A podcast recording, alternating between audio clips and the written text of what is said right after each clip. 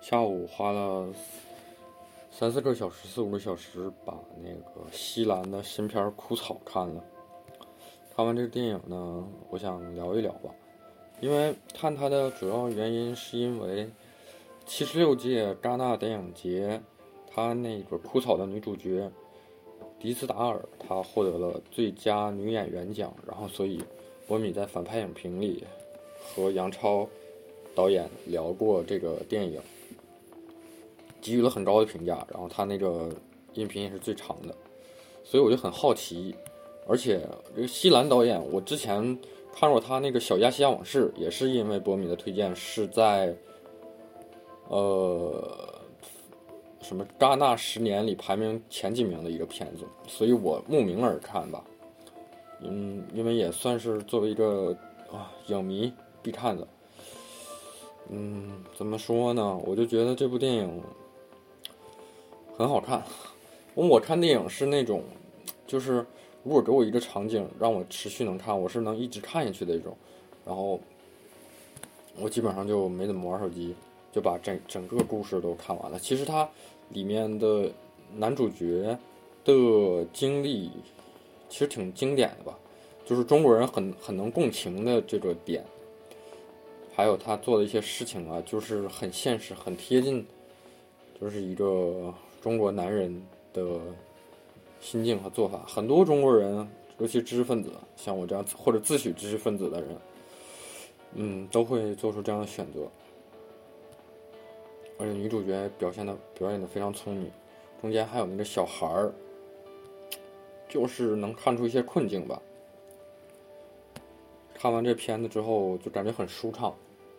嗯，又看了一个经典电影，我觉得他这个片给我的感觉就是跟那个燃烧很接近。嗯，韩国就就我看的，就我看电影来说，跟韩国的那个《燃烧》挺接近的，就是他们都是那种诉说诉说这种底层人民，就是年年轻人无法逃脱困境。然后我看完电影之后，又把那个反派影评的这期又听了一下，就杨超就是说他有一些东西跟我们现实的处境啊很接近，比方说男主角想润嘛。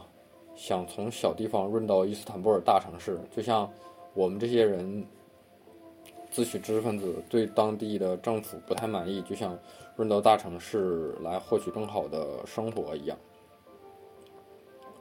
可是，到底是因为我们自己的原因达不到一个好的生活，还是因为大环境的原因让我们嗯无法？是大环境束缚了我，还是？我自己没有承担起应有的责任呢，这是一个很好的问题。就像赵本山有一句话嘛，他说：“你到哪儿哪儿环境就不好，那你是不是就是破坏大环境的人呢？”大概是这么个意思。